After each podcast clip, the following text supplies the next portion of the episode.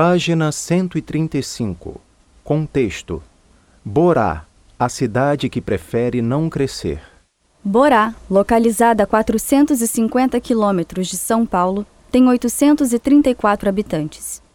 Cerca de 80% de seus moradores vive do trabalho volante nas regiões vizinhas.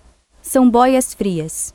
É uma população pobre, reconhece o prefeito, um homem de 53 anos, filho de lavradores, que não conseguiu estudar além da quarta série do primeiro grau.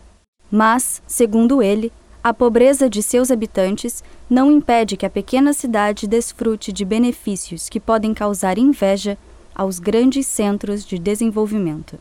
Lá não há meninos de rua, nem pedintes, e muito menos favelas. O asfalto cobre 98% das poucas vias públicas, e a água tratada e o esgoto chegam a todas as residências.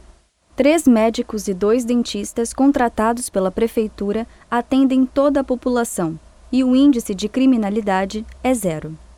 O último homicídio aconteceu há mais de 50 anos, e a cadeia pública, construída depois, até agora não recebeu nenhum preso.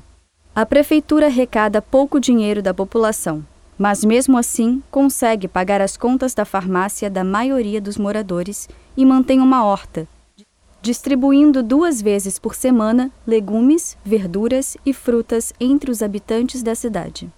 A prefeitura mantém também uma frota de quatro ônibus e seis peruas para o transporte de estudantes da zona rural para a única escola da cidade, localizada na zona urbana, e que atende alunos do primeiro grau. Os que dependem de colégios de outras cidades também têm condução grátis da prefeitura. Não há trabalho em Borá, pois as lavouras de café estão em extinção. Por isso, a prefeitura transporta os boias frias para as cidades vizinhas, onde trabalham no corte de cana e na colheita da laranja.